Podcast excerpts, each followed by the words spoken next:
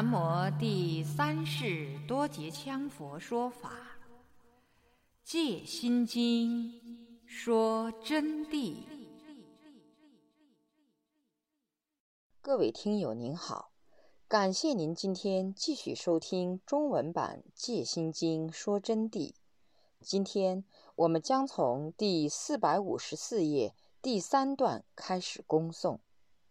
阿弥陀佛，那个世界啊，叫极乐世界。在极乐世界学法就非常难的，很不容易得到成就。我们这个地方，如果说是修一天，那个地方起码要修几十年，功德才能积聚得到。因此，凡是在极乐世界去学法，要讲的是好多亿年、好多亿万年才能成佛。同学们明白了这个道理以后，那么就要三业相应的认真修持，就在这个世界上证到第一义谛般若的道理。其实要到极乐世界太简单了，有一种金刚力的大法禅修，当天学法，当天开顶，当天就可以往生。可惜因缘不成熟，所以到今天闻所未闻。但是我相信同学们有一天会听到这解脱大法的，无论是金刚禅还是般若道，或者念佛法门。行者当明，凡正法佛陀之教，皆不可互谤。所有同学们，我就告诉你们，这几种法都是不可诽谤的，并且在我们这个世界上修学，还有其他的法门可以修学的。因此，任何法都是不可诽谤的，只要是如来正法。明般若者，亦应修持净土。我们明白般若以后，也应当还要修净土，要互相查照着修。何以故？什么原因呢？因为般若义理往往高深莫测，恐行者属他人珍宝，终因现前不得做主。就恐怕同学们呢属他人的珍宝，学一些口头禅上的功夫，在中阴现前的时候，自己没有办法解脱，然后走到阴曹地府去。如是修学瑜伽行者，或更高层佛说顶圣法之行者，那么这里指的瑜伽行者，就指的我们修密法的行者，其中部分修密法的啊。因为这里面还有修其他宗派的行，同学们，除修家正二行之外，就修家行和正行以外呢，还应同时修破瓦非迁法，作为万一中阴现前而不能生死自由时，临时可以破瓦迁转神识往生净土。破瓦法它叫做非迁法。主要是拿来作为万一我们在临死、终因现前的时候，自己没有功夫了脱生死，没有生死自由的本事的时候，临时可以用破瓦法的办法，把自己的神识迁转到极乐世界去。那么，这个破瓦法是一个什么法？这是密法之中的净土法。普通净土法是要念阿弥陀佛。那么破瓦法就不需要念阿弥陀佛了。一般的破瓦法就是观音破瓦。那么还有一种破瓦叫做光明破瓦，就是这么两种破瓦。光明破瓦和观音破瓦我都用过，我拿来转过亡人，用光明破瓦转过，用观音破瓦也转过，力量还可以。但在佛法当中呢？称光明破瓦为观音，又为破瓦王。但是不管哪一种破瓦，我看都差不多，都能让亡魂到佛国极乐世界或天堂去。但是如果知见不正，也会到三恶道中去的。同学们，你们现在晓得破瓦法大，但比起鼎盛法的金刚禅，那就太差了啊！至少差千倍吧。这个佛法，我现在不详细给你们说啊。这是解脱大手印的法，是佛陀的无等等大法。正因为是佛陀的大法，所以我这个惭愧行者无法在佛陀未亮世前给你们讲得清楚的。虽然不太清楚，但是也随今日之缘提一点吧。金刚禅未到极乐世界之前，就会神识出体，自由飞空，任运而往，是一种幻体修禅法，是百分之百到佛国的。因此呢，净土跟这个般若，他们是不同层次的两个度生的法宝，他们之间的关系是依互而成的，互相依存的，互不应缺，更不可傍两者的差别。甚至于三者、四者、五者、六者的差别，不可诽谤禅宗，也不可诽谤华严、法相、云门、曹洞等等诸宗派。只要是佛建立的佛法的宗派，我们都应该尊重，不能互谤。主要在于随根器的大小、深智与浅智，或菩萨跟罗汉之因缘和合相应之契机。他们之间具体应该和合相应的是哪一种法，契哪一种机，自然学法就会相应，就会很快的得受用。现在有人说密宗破瓦法是不可信的，这种情况有很多人啊，就说密宗破瓦法根本不值得信。那么我认为这是个最大的错误。为什么说它是最大的错误呢？第一，我敢说，说这种话的人一定没有深入过密法体验，而是只深入了显宗，或研学其他宗的教界，或者未实修过破瓦法，没有专门去修过破瓦法，因此不了解实际效用，所以呢，不了解实际的具体印证，因为没有去检验过。就没有权利来说这个话，所以他才信口开河的，想怎么讲就怎么讲。讲这类话的人有大德，有宗派的祖师都说过这个。但是我们不要跟他们一样的，他们说什么法不好，那么我们不应该跟他们一般见识。为什么我们要如是？他不明白者不为过。何况我们六根不应该执着他这些，总有一天，正如我给你们讲的，他们还要来学这些法的嘛，这就是自然现象嘛。比如修密宗法的人，几经转世后，最终还得步入解脱大手印修法，否则要开真正的五明圣智，只能空口说假话。要实证限量进是不可能的。如果不这样，北京的一环路就穿不过去。要进北京城，必须要走那个路啊。这是一个阶段，一个过程啊。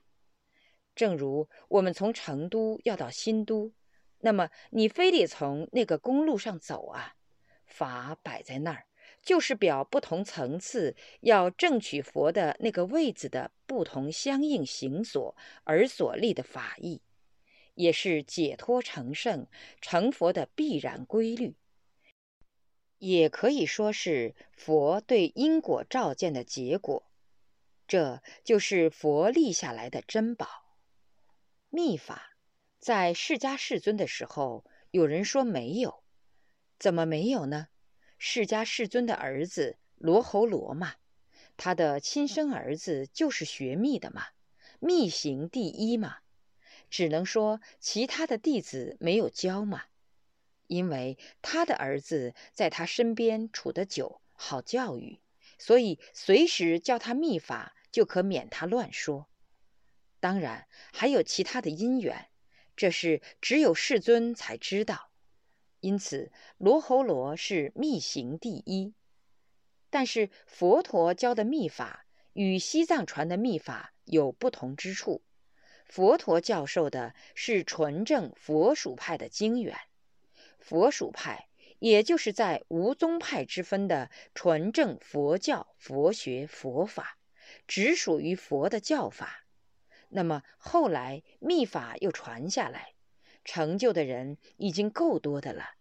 就是说，各个法都有各个法的成就，但是也有迷信的秘法，我们不可相信它；也有假秘法，我们不可相信它；也有所谓的政治性的秘法，我们不可相信它。什么土司王爷所遗留下来的，他们的亲属们，所谓的活佛法王尊者，实际上搞政治一套。这种活佛的法，我们不可相信他。我们要相信善良的行说、善良的法义、真正的佛法，符合教义的秘法。对掺杂地方民族鬼神综合的秘法要慎重。也要择其善者，行其佛意而为之。那么第二，他根本不了解密宗是怎么一回事，就是说，他不晓得密宗到底是怎么一回事，只认为密宗就是持咒，开口就说：“哼，密法的人念咒语的。”我在宝光寺曾经几年，这个寺院是学天台宗的。那么几年当中，我就晓得，一说到秘法，有人就说：“哟，你们念咒语的厉害哦，秘法念点咒就厉害哟。”我一般听到也不多说什么。我说：“你们说我是啥法？”他们说：“你是秘法吗？”我都听说你秘法很厉害嘛。我说：“我告诉你们，我啊，我叫佛法。”我不知道什么叫秘法，我也不知道你们什么叫天台宗，但是我告诉你们，你们愿意和我探讨，我就愿意和你们讲。所以他们的法师们啊，包括他们的和尚，没事就来和我辩论，结果连半个月都没有，都要求听我说法。后来普云法师，原来汉藏教理院的教授。和真修、圣涵这几个老和尚和我住在西花园，我这一世与他们相比是最年轻的一个。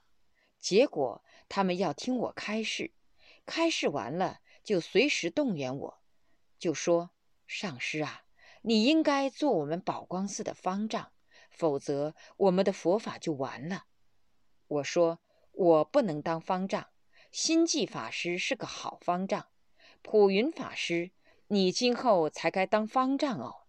你那么有学问，太虚大师都看得起你，请你当汉藏教理院的教授。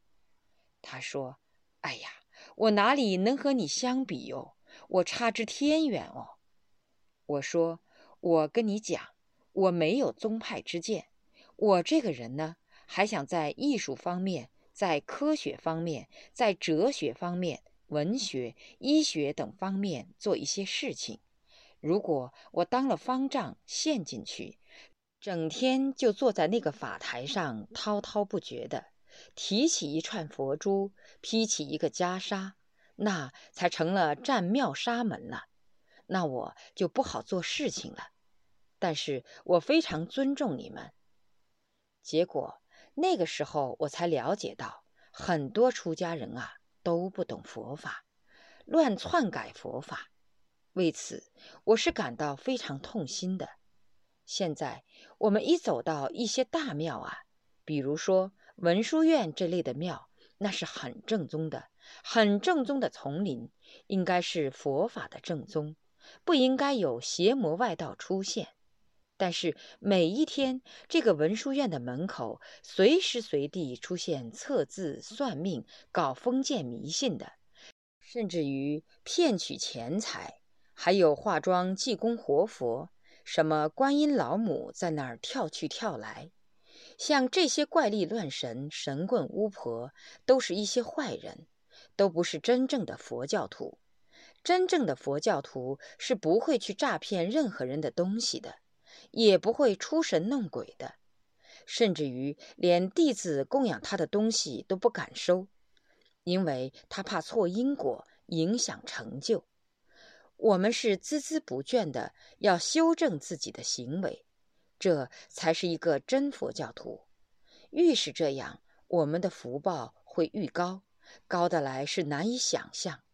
因为诸佛菩萨会赋予给我们，我们愈自私，我们的福报就会愈低，低得来十分的可怜。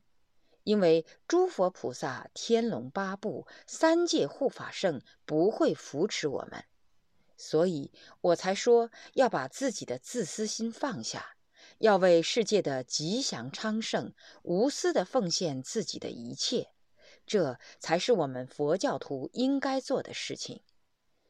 有的人不会听，就说：“哎呀，我们上师呀是个政治人，你看口口声声讲政治。”管你说我是啥，我这个人无所谓的。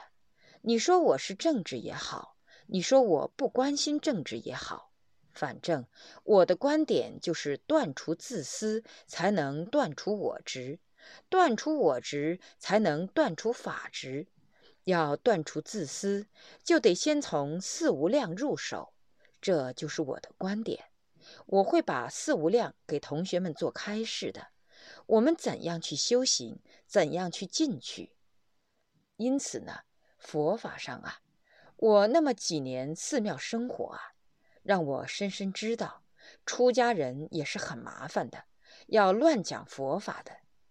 有一次，我跟我的两位学生走到一个观音寺去，那个地方，嗨呀，佛法的雕塑之像是十分好，还有唐代的壁画。可以说是先有那个庙，才后有宝光寺。它的大殿的建筑也是超过宝光寺好多倍。就是从艺术角度来说，佛像也是塑得无限的庄严。此时就来了一个叫二师傅的，他们喊他二师傅，他就来给大家做解释来了，很懂佛法的样子。走上来以后。用手这个做了一个半公里，然后就开始对我们演讲佛意。正中央所做的释迦牟尼佛，你们看到佛的两边有两个，那是他哥哥、他兄弟。他哥哥跟他兄弟是很诚心的学佛法，跟他听他的话，所以就跟他坐在一起成就了。下面这个男的，这个女的。这就是他们妈，这就是他们爸爸。他爸爸跟他妈不听他的话，就不能成就。哎呀，我一听啊，我寒心啊！一个佛教的正宗教义被捣弄得这么乱，还竟然是二师傅说法。哎，加上我还听到什么看到阿弥陀佛就明心见性喽，什么一道白光射来就明心见性喽。甚至于当今还有个魔头，那么很多人都怕说他一塌糊涂，他简直是胡说八道、愚弄行人。不是上师在这骂他，他招摇撞骗，在世界各国串通一切愚痴之智者，一说佛法，扰乱视听，进行各种破坏。别说是佛法，他就连一个文字般若都没有闹懂。我给他的评价就是啥呢？五名不谈，就只说文字这一名，他都可怜。写的文章可以说连一个小学生都不如，一个小学生写的文都还能对题，他连题都对不了。比如说，说明心见性的问题，竟然说到啥程度？一会儿说什么你明心见性嘛，看到隔壁一个人在解手嘛。在解小便嘛，你就明心见性了嘛？说些啥？把佛法说成啥东西了？你们说，他竟然印成书这么讲？哎呀，我不一味去说了。我说这个话的目的，就是要告诉同学们，现在社会上的书甚多，你们不要轻易去相信，切不可去相信一个什么半罐水在那儿乱编一套的。我在这里说是什么意思？我就是说佛法，你们不一定要专听上师讲。我这个上师，我的同学们都知道的。欢迎你们去各个地方参学，而且参学回来专门来问上师，问我不懂我就给你们解释。问倒了，我就向你们学习。我就是这么样一个上师，不怕学生到外地学习，并且你们要去多闻多学，闻思修学嘛。为什么要认我是上师呢？那么我教你们的时候是上师，你们有更好的还是可以学习，但一定要择准人。同时，我在此还要告诉同学们，我今天在给你们讲法，借《心经》来说真谛。你们不要想到，哦哟，我的上师是国际大师，得了特级勋章的大师，中国是独一无二的。你们这就跟到我学了，不要产生这种想法。你们应该想到，上师他这个人，我们不管他。那么我们现在听的是法，我现在也告诉你们，你们不要管我是不是上师，你们要听法，依法听法的道理，不要依我这个人的什么勋章，那是代表不了法的，那身份分文价值都没有。在佛法的面前，就是破铜烂铁而已。所以要依法不依人，要依了义不依不了义。明白的道理就依，依义不依语。道理给你们讲懂就对了。那么至于语言，多重复几遍无所谓，关键要听懂那个道理。在这里给同学们说的呢，就是佛法上啊。一定要依佛的教导去寻思、去听法。那么今天我给你们讲呢，借《心经》来说如来正法，也不是要想到上师说的如何，而是佛法的道理如何，应该这样听啊。现在我们还是回到密宗这个问题上。说到密宗这个问题了，其实他们认为密宗是念咒，或者是密法不正。都是错误的。真正的密宗是建立在显宗的基础上的更高一层实践，就是真正的密宗啊。当然，藏密宗也掺入了一些本土宗教。总之，密宗首先是建立在显宗的基础上，就必须要把显宗弄通。在这个基础上的更高一层的基础，密宗的金刚上师。师资规定为必须显密具通，五明具足，或更高者妙案五明。这是要求见到真正的实际成果，一条一项摆在那里印证的，不是空背诵几句名目五明而已。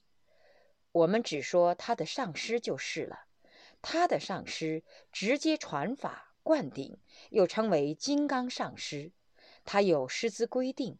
就是说，上师必须具备的资格规定是必须显密具通，五明具足，或者是更高一层的妙案五明。要达到妙案五明啊，那不简单。五明要达到炉火纯青的境界，而且显教和密教都要圆融无碍，才能当密宗的金刚上师。这是藏密的师资定论。不是只念咒就叫密宗上师，如果更高的法，还要以六种圣德师资为标准才算数。今天在这里提醒同学们，这是定论，定论必须如此。可是难过啊，众生可怜，从古至今，法义规定金刚上师要显密具通，五明具足。但是，除了佛陀，哪一个真正证到了显密具通、五明具足了呢？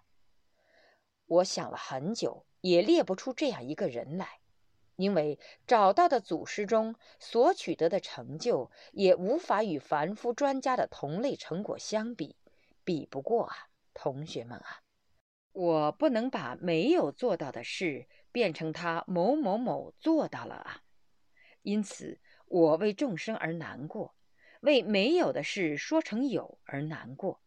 余下的话我就不说了，还是照藏密的说法而说吧。如西密一般学法前，密宗分东密和西密。西密学法的时候，必须先要学五部大论。首先就有五部大论，你们好好听到啊。五部论呢，就是因明论、中观论、居舍论、般若论、戒律论。将此五部论熟读于心，融会锤炼于心，以意识分别，以般若智照而予以思辨，然后几场论辩而无碍后，方可学密加行。就是若干人聚集在一起，互相扯出问题，或以阴明三之论，或以生死二之论提出。或以色空无常论等等导向起辩，进入千变万化之疑结难习，互相对答，然后才可以成为密宗的学徒基因，才可以传你法，学咒语，学手印，学身口意三密的功夫。这是在西密里头一般的规矩。同学们一听吓到了，嗨呀，完了！五部论我一窍不通，看来我不行。其实学五部大论只是某些寺庙，还有的寺庙还要学十三论，乃至一百部大论，甚至更多论学。你们情况有所特殊，我是指的密宗的上师，至少要经过这个锤炼，然后才可以进入学密，教摇铃打鼓，晓得不？就开始学起法来了，并且这个里面还不简单的，还要修四加行。那四加行的名堂就还深得很，很不容易，要差不多十年才整得完。就算不修四加行，遇到内密大师，算你走运，就可以免掉四加行，修其他的法，或者修逐日成就法，或者修其他的免障法，那就是另外一回事了。我就只说西藏的寺庙学密的规矩是学十三种论或五论乃至百种论，你说好吓人？你说一百种论要读多少年？我们大家可以想象啊，在显宗的行者，只要融通俱舍一论，即可称之为大德，就不简单了，就可以称为大德，同时就可以称为巨匠。显宗只要整懂一门。能把它学好，就叫做大德巨匠。但是密宗学一论，学一门还不够，还当不到学徒。难道说他是念咒语就了事吗？